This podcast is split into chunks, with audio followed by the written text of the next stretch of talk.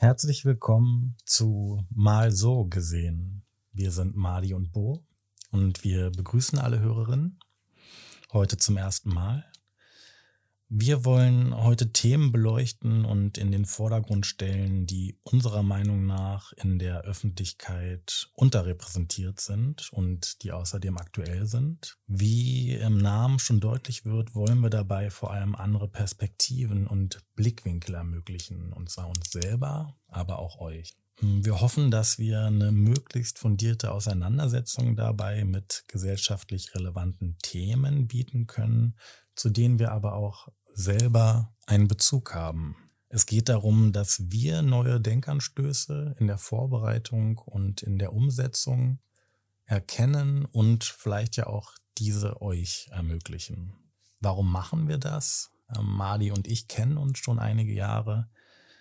Ähm, aus welchem Kontext erklären wir vielleicht gleich nochmal kurz. Wir haben uns im Sommer getroffen und einfach einige Stunden zusammengesessen und miteinander gesprochen ähm, über ganz unterschiedliche Themen und dann in der Folge den Gedanken habe, dass es ja durchaus ähm, spannend sein könnte, wenn wir das mal aufnehmen. Und das, das probieren wir eigentlich jetzt heute mal aus. Mm, ich sage kurz was zu mir. Ich bin Bo, 35, komme aus Berlin. Ähm, ich bin studierter Psychologe und ähm, mache das zum ersten Mal und freue mich hier zu sein. Ja, äh, mich hört man auch jetzt. Ich bin Madi, ich begrüße auch äh, alle. Ähm, genau, also wie Bo es erzählt hat, ähm, wollen wir uns mit sehr vielen Themen beschäftigen. Ich würde mal auch mich kurz in ein paar Sätzen äh, vorstellen. Wie gesagt, ich heiße Madi, ich komme aus Afghanistan und ähm, ich wohne in Berlin, seitdem ich hier in Deutschland bin. Ich bin ein sehr junger Mensch, gleichzeitig alter. Und ja, ich freue mich auf alles, was auf uns bzw. euch zukommt. Okay. Ähm, Madi und ich kennen uns aus dem Kinder- und Jugendschutz. Da waren wir drei Jahre miteinander in Kontakt und wir haben den Kontakt einfach behalten. Und das ist einfach ähm, wichtig zu wissen, dass wir daher den Bezug zu unserem ersten Thema haben, über das wir heute sprechen wollen.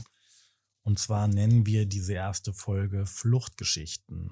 Und wir wollen uns damit auseinandersetzen, wie ist es denn als Schutzsuchender, als jüngerer oder älter, älterer Schutzsuchender, in Deutschland anzukommen und womit sieht man sich dann hier auch konfrontiert. Dazu haben wir einige Unterpunkte für uns formuliert, um einfach so ein bisschen einen roten Faden für uns zu haben mm, und wollen gleichzeitig einfach mal gucken, dass ein Gespräch entsteht.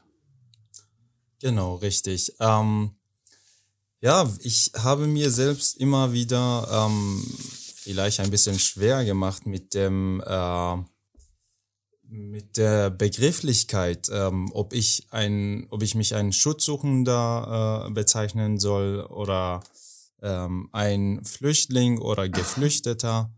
Ähm, ich habe für mich ähm, den Begriff oder ähm, den Namen Flüchtling gegeben, da äh, das Wort halt bedeutet, dass man Flüchtling, also immer noch auf, äh, auf der Flucht ist und immer und immer, egal äh, wo auf der Welt und äh, wann man diesen Titel bekommen hat, solange man ähm, sich woanders befindet, ähm, wo es ein Teil der Flucht ist, dann ist man ein Flüchtling. Mhm. Und ähm, genau, und ich dachte mir, ja, wenn man ein Flüchtling ist, hat man eine Fluchtsgeschichte. Aber wo setzt eigentlich diese Fluchtsgeschichte an? Wo fängt sie an? Da würde ich ganz kurz einsetzen wollen. Und zwar werden ja Begriffe wie Flüchtlinge, Asylbewerber, Asylberechtigte oftmals als Synonyme verwendet äh, für Menschen, die im Ausländer- und Asylrecht jeweils nur eine spezifische Teilmenge als Schutzsuchende definieren. Mhm. Genau. Ähm, für mich, ähm, ja, eine Fluchtsgeschichte. Für mich fängt eine Fluchtgeschichte ähm, als eine ganz kleine Idee an, als eine ganz kleine flüchtige Idee an. zwischen ähm, sehr vielen Sorgen, Ängsten, zwischen über, sehr langen Überlegungen, Grübeleien, zwischen so wie eine Kluft sogar zwischen Bedrohungen und äh, Sicherheit, zwischen schönen und nicht schönen Erlebnissen im äh, Herkunftsland, zwischen nicht schönen und schönen ähm, Vorstellungen vom Exil, zwischen Hoffnung und Hoffnungslosigkeit. Deshalb ist es für mich wichtig. Ähm, dieses Thema ist für mich auch sehr persönlich und mhm. geht mir wirklich sehr nah. Ähm, ja, dass wir wissen, ist es wichtig, überhaupt, wo die Fluchtgeschichte ähm, anfängt, womit und wann. Mhm. Genau. Ich kenne deine Geschichte natürlich in Teilen. Du hast jetzt schon sehr viel angesprochen. Ähm, wo beginnt Flucht? Ne? Und ähm, ich merke auch, wie persönlich das für dich ist. Ähm, du bist berührt gerade und trotzdem, äh, vielleicht möchtest du aus deiner persönlichen Erfahrung mal berichten. Wie war denn die Situation in deinem Herkunftsland? Ähm, ich wenn ich es ähm, persönlich auf mich selbst beziehe, dann ähm, habe ich das Gefühl, dass ich eine sehr große Verantwortung trage für das, was ich sage. Deshalb versuche ich lieber, beziehungsweise möchte ich gerne lieber allgemeiner erzählen, ähm, so was ungefähr in meinem Land oder in unsich äh, unsicheren äh, ähm, Herkunftsländern ähm, passiert, dass man wirklich ähm, die Idee bekommt, zu flüchten. Ich, ich, ich würde sagen, in Ländern, in denen man aus verschiedenen Gründen flüchtet, auf die wir dann später wieder äh, zurückkommen werden, ähm, passiert sehr viel. Es ist nicht nur ähm, aus Sicherheitsgründen, äh, es kann auch aus wirtschaftlichen Gründen sein. Aber wie gesagt, dazu kommen wir dann später ähm, zurück. Ich, ähm, ich, ich sage jetzt mal so, es gibt sehr viele Menschen in Ländern auf der ganzen Welt, die mit Problemen zu kämpfen haben, tagtäglich, ob lebensbedrohliche oder nicht lebensbedrohliche. Es kann auch existenziell sein, es kann wirtschaftlich sein, wie ich gesagt habe, oder sogar perspektivmäßig. Es kann sogar mit einer Meinung anfangen, egal ob religiös oder politisch. Mhm. Wenn diese Probleme für diese Menschen nicht mehr zu bewältigen sind, nicht mehr zu lösen sind, dann passiert das, was ich am Anfang erwähnt habe. Mitten zwischen ihren Überlegungen, ihren Vorstellungen, ihren Ängsten, sogar ihrer äh, Sicherheit zu Hause, bekommen sie ganz flüchtig die Idee. Passe ich da hier? Fühle ich mich hier sicher? Mhm. Fühle ich mich hier wohl? bin ich in dieser Gesellschaft, in diesem Land auszuhalten? Werde ich hier überhaupt weiterkommen? Werde ich mich weiterentwickeln können? Und das sind alles diese ähm, Überlegungen, diese Fragen, die man sich ständig ähm, stellt. Ich würde sagen, die Flucht ist eine der zwei Lösungen, die man in dem Falle halt ähm, im Kopf hat. Die eine Lösung ist, im äh, Herkunftsland zu bleiben oder zu flüchten. Bei der ersten Lösung, wo man dann einfach seinem eigenen Leben zusehen soll, wie das Leben untergeht. Mhm. Und mit Leben ist nicht nur der Atem, der in unserem Körper hoch und runter geht, äh, raus und rein, sondern wir wissen, also wenn ich Leben sage, dann ist das Leben mit jeder Kleinigkeit verknüpft, aber fest so, dass man manche Dinge vielleicht nie vergessen möchte mhm. und manche Dinge vielleicht sehr gerne. Für mich ist die schmerzhafteste Lösung ist die Flucht. Mit der Flucht fängt erst die Geschichte an. Was alles auf der Flucht und nach der Flucht, wenn man in einem sicheren äh, äh, Land ankommt, was alles damit anfängt. Jeder Mensch der als Schutzsuchender nach Deutschland kommt, hat eine Vorgeschichte. Ähm, ich glaube, das hast du gerade deutlich gemacht. Und ich glaube, manchmal ist das Leben bedroht und manchmal ist die Art und Weise, wie man lebt oder leben möchte, bedroht. Fluchtursachen können sicherlich ganz vielfältig sein. Einige davon hast du gerade genannt. Gewalt, staatliche Verfolgung, Kriege, das erleben wir gerade ganz aktuell in Deutschland und auch in anderen Ländern. Aber eben auch Diskriminierung, Armut, Hunger oder auch Naturkatastrophen. Genau. Genau. Ähm, und man denkt vielleicht ähm, hier, wenn man in Deutschland vor allem, also man kennt immer wieder die, ähm, die Flüchtlingswellen, sage ich mal so. Ähm, man weiß, also wenn die Geflüchteten, wenn die Flüchtlinge nach Deutschland kommen zum Beispiel, gibt es sehr viele Menschen, äh, freiwillige Ehrenamtliche, ähm, die versuchen, sich äh, um diese Menschen zu kümmern. Ähm, aber ist das wirklich so? War das immer so? Äh, Gab es immer Menschen, linke Menschen, die mit Blumenstraußen oder mit Blumen in Händen auf äh, Flüchtlinge gewartet haben? Ist dann da die Geschichte zu Ende, die Fluchtgeschichte? Sind dann die Traumate alle zu Ende? Mhm. Nein, ich würde sagen, das ist immer noch der Anfang. Und da hier versuchen wir ähm, wirklich aus drei Perspektiven äh, auszugehen aus den Perspektiven eines Kindes, mhm. Eines Jugendlichen oder äh, eines jungen Menschen und einem aus der Perspektive eines ähm, erwachsenen Menschen oder äh, einer ähm, eines verheirateten Menschen. Mhm. Genau.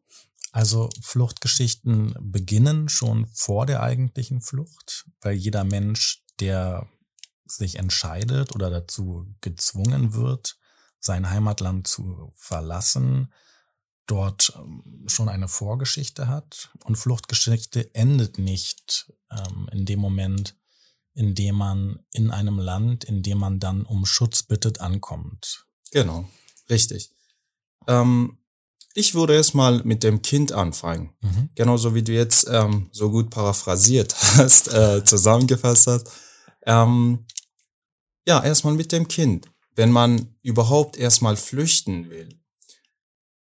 Äh, als Kind, beziehungsweise all, so alle diese drei Kategorien von Menschen, wenn man endlich den Entschluss gefasst hat, zu flüchten, das Erste, was man macht, ist dann Abschied zu nehmen. Mhm. Und wir gehen auf Kindheit. Als Kind muss man Abschied nehmen. Von, aber von wem? Von was? Als Kind nimmt man Abschied von allen und von niemandem. Damit meine ich, ähm, erstmal, also wenn wir auf Menschen äh, eingehen sollen, ähm, äh, mit denen man, äh, also von denen man Abschied nehmen soll, dann ist es so, dass man vielleicht die paar Tage vor der Flucht ähm, erst mitbekommt, dass man äh, bald flüchten wird. Man versucht dann seinen Freunden zu erzählen und sich von ihnen zu verabschieden. Egal ob in der Schule oder in der Nachbarschaft. Egal ob von Verwandten. Man erzählt ihnen und man stellt, man, man kann sich so ein bisschen vorstellen, dass man diese Menschen nie wieder sehen wird oder vielleicht sehr lange Zeit mhm. nicht mehr. Und, ähm, und es wird auch Menschen geben für dieses Kind, äh, von denen man keinen Abschied nehmen kann. Aus zeitlichen oder aus Sicherheitsgründen. Mhm. So, deshalb von allen und von niemandem. Ähm, aber dann von wem soll man Abschied nehmen? Als Kind muss man Abschied nehmen von, von Dingen, mit denen man jeden Tag gespielt hat. Mhm. Egal ob zu Hause oder in der Schule oder auf der Straße, vor dem Haus. Dann soll man von dem Spielplatz in der Nähe des Hauses sich verabschieden von dem Fußballplatz, von dem Boden, auf dem man mit der Kreide äh, Himmel und Hölle gespielt hat als Mädchen. Und von, von vielleicht auch von dem Supermarkt äh, am Ende der Straße, von dem man immer Süßigkeiten gekauft hat, als man traurig war. Oder als man von Erwachsenen, von großen Menschen bisschen Geld in die Hand gedrückt bekommen hat. Das sind die Dinge, ähm, von denen man Abschied nehmen soll. Als Kind. Und ich weiß, dass ich alles nicht erwähnt habe. Entweder weil ich nicht wollte, weil es für mich viel zu unangenehm war, oder weil ich es einfach vielleicht vergessen habe. Wir kommen Wir gehen einen Schritt weiter. Zu jungen Menschen. Zu Jugendliche, zu jungen Menschen. Als Jugendliche hast du erstmal all das zurückzulassen, zu verlassen, alles, was, du, was ich einmal hier beim Kind erwähnt habe. Mhm. So. Vielleicht auch, wenn man nicht die äh, ganzen und allen äh, gleichen Erlebnisse hat, dann vielleicht teilweise, aber großteils. Abgesehen von diesen Dingen, die man seine Kindheit dann nennt, zu hinterlassen hat, dann hat man auch einmal sein junges Leben. Die ganzen Freunde, das ist dann ein Alter so ungefähr, in dem die Eltern das Kind nicht mehr verstehen oder den Jugendlichen, den jungen Menschen nicht mehr verstehen.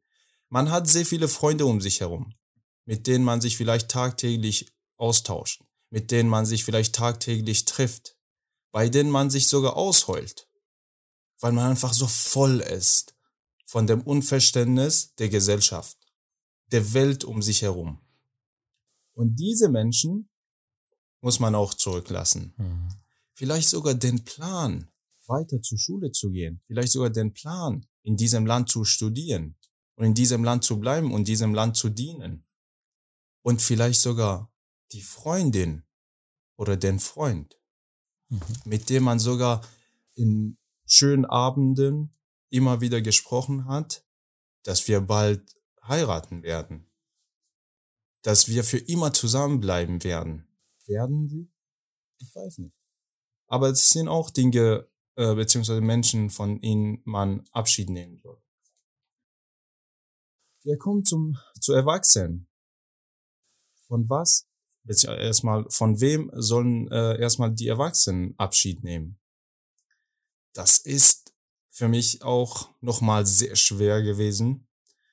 Ähm, erstmal mir anzuhören von Betroffenen, weil ich auch Gespräche geführt habe von Betroffenen, beziehungsweise auch aus eigenen Erfahrungen zu schreiben. Ähm, ich dachte, hm, als Erwachsene, wenn man verheiratet ist, dann hat man eine Frau. Wenn man mit der Frau flüchten will, dann ist das eine Sache. Wenn man die Frau oder den Mann zurücklassen muss und flüchten muss, ich weiß nicht, ich, man soll sich einmal vorstellen, wenn man jahrelang mit seinem Partner, Partner zusammengelebt hat und gelebt hat, ne, dass man dann sagt, okay, ich kann nicht mehr und ich muss dich und dieses Land mit allem verlassen. So. Was passiert dann, wenn diese Partner auch Kinder haben? Was passiert dann, wenn der Mann bedroht ist und die schwangere Frau zurücklassen muss? Was passiert dann, wenn die Frau das Land verlassen kann, aber der Mann im Krieg verletzt ist oder im Krankenhaus liegt oder kein Bein mehr hat? Wie soll dieser Partner, dieser erwachsene Mensch das alles verlassen? Und wenn man überhaupt nicht verheiratet ist, vielleicht ist man kurz vor der Hochzeit, vielleicht ist man kurz vor der Heirat oder vielleicht hat man überhaupt einen Partner oder Partnerin, mit dem man jahrelang zusammen gelebt hat und jetzt alles hinterlassen muss. Das ist, also das ist erst, das ist der Schritt, der nach der Idee folgt, der nach dem Entschluss der Flucht folgt. Du sagst also, erstmal ist es wichtig, ähm, wenn wir darüber sprechen, wo beginnt Fluchtgeschichte im Herkunftsland zu unterscheiden, wer flüchtet. Sind das Kinder, Jugendliche oder erwachsene Menschen? Ähm, und so wie ich dich jetzt verstanden habe, ist es je nachdem, in welchem Alter man sich befindet, darin unterschiedlich, dass man, je älter man ist, seine Position in seinem Herkunftsland schon eher definiert und gefunden hat. Das heißt, als Kind ähm, lasse ich Freunde, vielleicht äh, Spielplätze, du hast von dem Süßigkeitenladen ausgesprochen zurück. Ich nehme davon Abschied. Als Jugendlicher ist es so, dass ich vielleicht schon mehr emotionale Unabhängigkeit von meinen Eltern auch entwickelt habe. Dafür aber die Peer Group, also gleichaltrige Menschen, ähm, die in meinem Leben wichtig sind, zurücklassen muss. Oder eben auch dann als erwachsener Mensch ähm, verlasse ich vielleicht meine Partnerin, ähm, Kinder, natürlich auch Verwandte, vielleicht einen, einen, sicheren Job, den ich gehabt habe, für den ich vielleicht äh, auch viel investiert habe, mit Bildung, wie auch immer. Und da ist wichtig zu unterscheiden, wer geht und was lasse ich demnach zurück. Genau, richtig. Und das ist auch ein Part, also mit dem man sich ähm, als Flüchtling ähm, auseinandersetzen muss. Und das fängt dann alles an, wenn man im Exil ankommt. Ähm, ich würde dann auf den nächsten Schritt ähm, eingehen, was für mich ähm, sehr nochmal schmerzhaft war, um, um, um, um, um mich darauf vorzubereiten. Ähm, die Frage, die Frage, wirst du überhaupt ankommen? Wäre ich überhaupt ankommen? Wurde man überhaupt ankommen? Das sind Fragen, denen man sich oder von anderen gestellt bekommt. Mhm. Aber ähm, möchtest du was dazu sagen zu der Frage? Gerne. Ich hatte gerade den Gedanken ähm, zu dieser Frage, wirst du ankommen, dass wir jetzt über mögliche Fluchtursachen schon gesprochen haben und deutlich geworden ist, dass ähm, eigentlich immer eine unsichere Situation besteht. Ähm, als Ausgangssituation, ich entscheide mich, das mir Bekannte zu verlassen und das heißt nicht, dass in der Folge Sicherheit entsteht, sondern erstmal sehe ich mich einem großen Unbekannten ähm, gegenüber. Das wird deutlich genau. in dieser Frage, wirst du ankommen? Ich habe auch gedacht, wo wirst du ankommen? Richtig. Wie sieht diese Situation eigentlich aus, wo ich ankomme? Das heißt, da besteht erstmal weiterhin viel Unsicherheit und ich glaube, das ist etwas, wonach wir alle in unserem Leben streben. Wir wollen uns und die Welt um uns herum verstehen.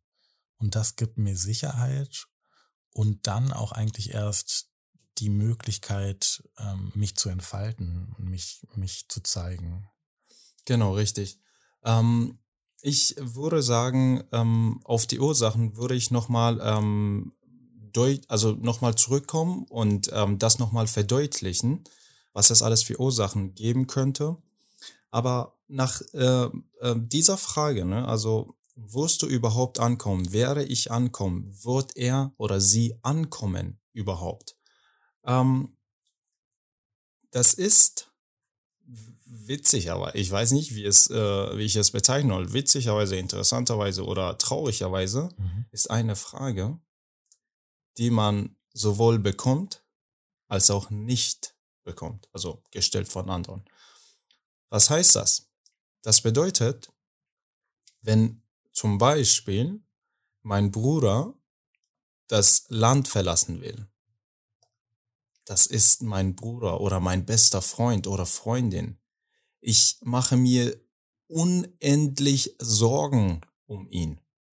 Einmal möchte ich, dass er sie das Land verlässt, um überhaupt leben, um überhaupt weiter leben zu können. Mhm. Und einmal weiß ich nicht, ob, ob er oder sie überhaupt ankommen wird mhm. und wo ankommen wird. So, und das ist die Frage, die man nicht so gerne stellen möchte. Mhm. Also da denke ich mir, wenn ich diese Frage meinem Bruder, meiner äh, Freundin oder meinem Freund stelle, kann es ein Prozent sein, dass ich Angst in ihm ihr auslöse und dass er doch nicht mehr geht. Und weil, wenn er nicht geht, dann stirbt er hier. Also dann vermeide ich diese Frage zu stellen. Aber beim, bei Abschiednahme, beziehungsweise schon davor, ist ständig meine Frage, wirst du überhaupt ankommen? Wirst du überhaupt ankommen? Wirst du überhaupt ankommen? Was, wenn nicht? Was, wenn nicht lebendig? Und in mir ist ein Sturm los. Ich kann diese, ich möchte diese Frage stellen. Ich möchte am besten die Antwort darauf haben, damit ich das unterbinden kann. Aber wäre ich nicht. Ich werde auch nicht diese Frage stellen können. Ich habe diesen Mut nicht. Ich möchte die Vorstellung darüber noch gar nicht haben. Ich bin überhaupt noch nicht vorbereitet darauf. Mhm. So. Und wenn man selbst betroffen ist, da, da, da, da möchte man auch nicht. Als Betroffener sage ich, und auch viele andere haben gesagt, ganz ehrlich, mir war es egal. Und ganz ehrlich, mir war es auch egal. Was war dir egal? Das habe ich noch nicht verstanden. Ob man, ob man überhaupt ankommt. Ob man sicher ankommt, ob man lebendig ankommt. Am besten da, wo es sicher ist. Man, man, man, man blendet schon bei der Idee der Flucht so viele wichtige Faktoren und Dinge aus und Menschen aus, dass man einfach nur das durchzieht, beziehungsweise endlich mal Sicherheit erfährt, egal welcher Form, die man sich wünscht. Was meinst du, warum macht man das? Warum blendet man so viele Dinge aus? Wir sind ja jetzt, wir haben das Herkunftsland verlassen, die Fluchtursachen und befinden jetzt uns auf der Flucht. Ne? Und was meinst du, warum ist das so, dass man, dass man viel Unwägbares ausblendet? Richtig. Und da kommen wir zu Ursachen.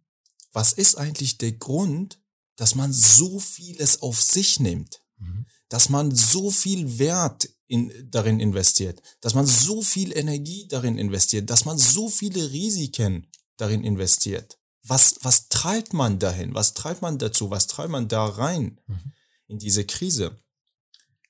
Ich würde sagen, es gibt natürlich sehr viele Oberpunkte, Oberbegriffe, aber ich würde auf, also ich würde drei Oberpunkte ähm, äh, benennen und dann darunter ungefähr erklären, also was ich darunter verstehe und so weiter und so fort.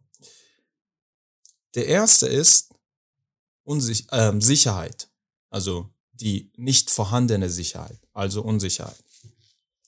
Der zweite Punkt ist Freiheit.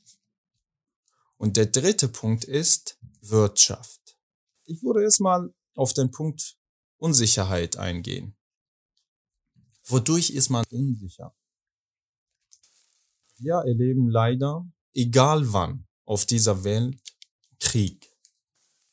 Wenn man durch Krieg zum Beispiel sein Leben verlieren könnte, seine Familienmitglieder, seine guten Freunde,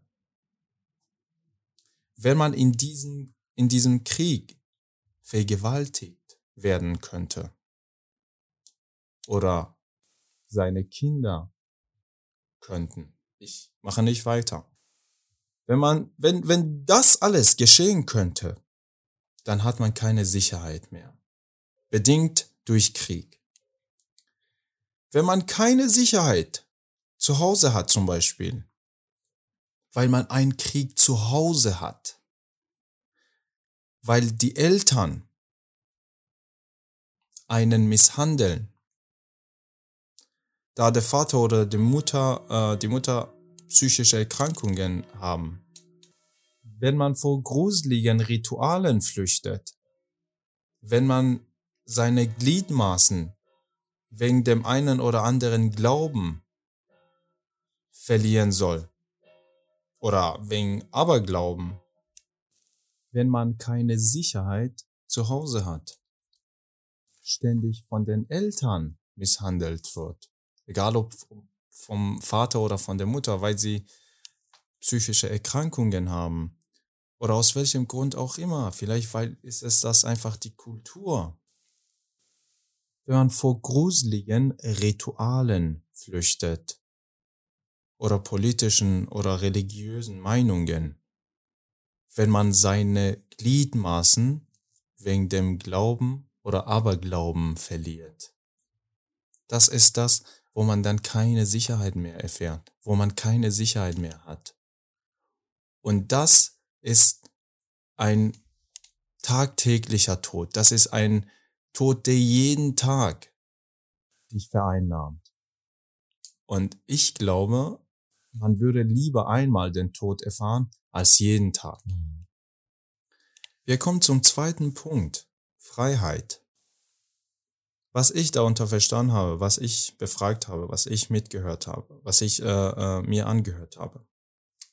Wenn man keine Freiheit hat, wenn man als Frau das anziehen möchte zum Beispiel, was man selbst bestimmen möchte, oder sogar als Mann, wenn man egal, ob als Frau oder als Mann, in den Club gehen möchte, wenn man feiern möchte, wenn man die Musik hören möchte, wenn man in eine Bar gehen möchte, wenn man die Hand seines Partners oder seiner Partnerin halten möchte, wenn man nachts durch die Straßen frei laufen möchte, sicher laufen möchte, wenn man nachts in, auf den Straßen sich die Sterne gucken möchte, wenn man auf die Straße laufen möchte, ohne einen unbedingt männlichen Begleiter haben zu müssen, wenn man frei ist.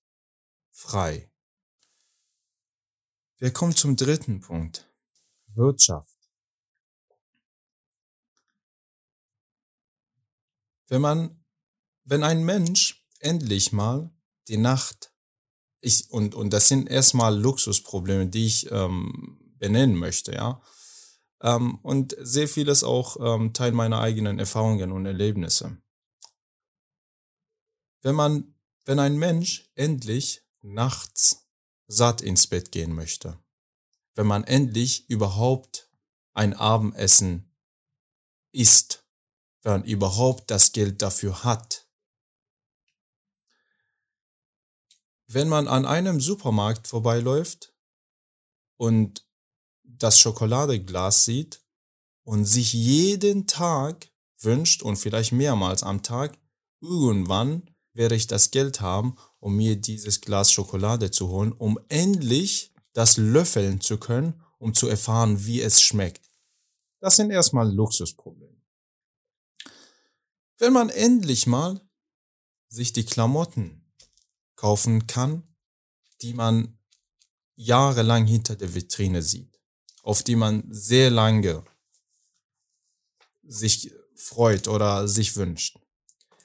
Wenn man den Geruch des gegrillten Fleisches, der frisch gebackenen Kuchenstücke in die Nase bekommt.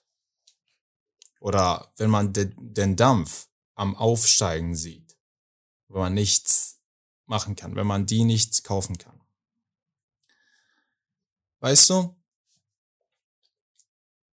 wenn man sich nicht vor seinen Kindern schämen muss, wenn man seinen Kindern das kaufen kann, was sie sich jahrelang wünschen. Wenn man möchte, dass seine Kinder von anderen Menschen, von anderen Kindern nicht ausgelacht werden.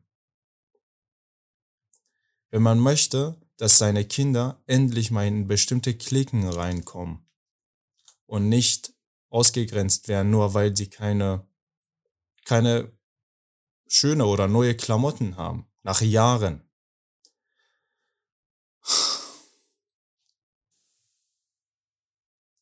Oder wenn man sich überhaupt warme Klamotten kaufen kann.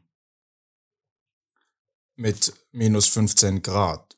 Wenn man nicht unbedingt mit zerrissenen Schuhen stundenlang im Bazar etwas zu verkaufen muss, etwas zu verkaufen hat oder verkaufen muss. Und schon wieder natürlich, wenn es ein Teil der Hauseinrichtung ist, weil man keine Arbeit findet. So, ich komme jetzt zu diesem Unterpunkt, was mich sehr mitgenommen hat und ich ähm, schon Tränen vergießen musste. Wenn man aus wirtschaftlichen Gründen sich selbst verkaufen muss, seinen Körper verkaufen muss, seine Seele verkaufen muss.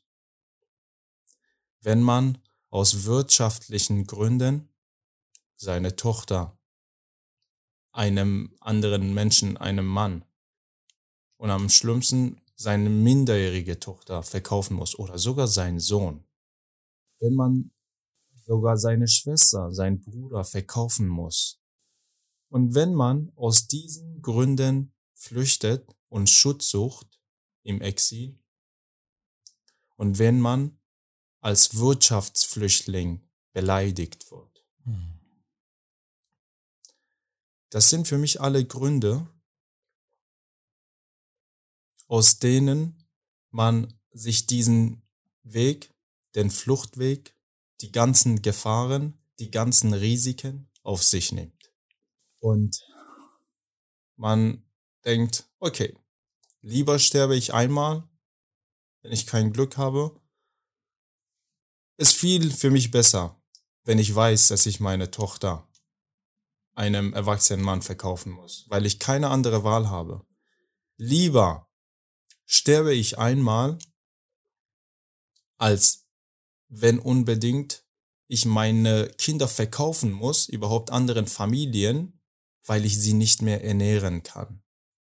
Für mich ist dieser Tod tausendmal wertvoller und schöner, den ich auf dem Weg ähm, erfahre, als der Tod, den ich tagtäglich zu Hause oder in Herkunftsland mich damit konfrontiere.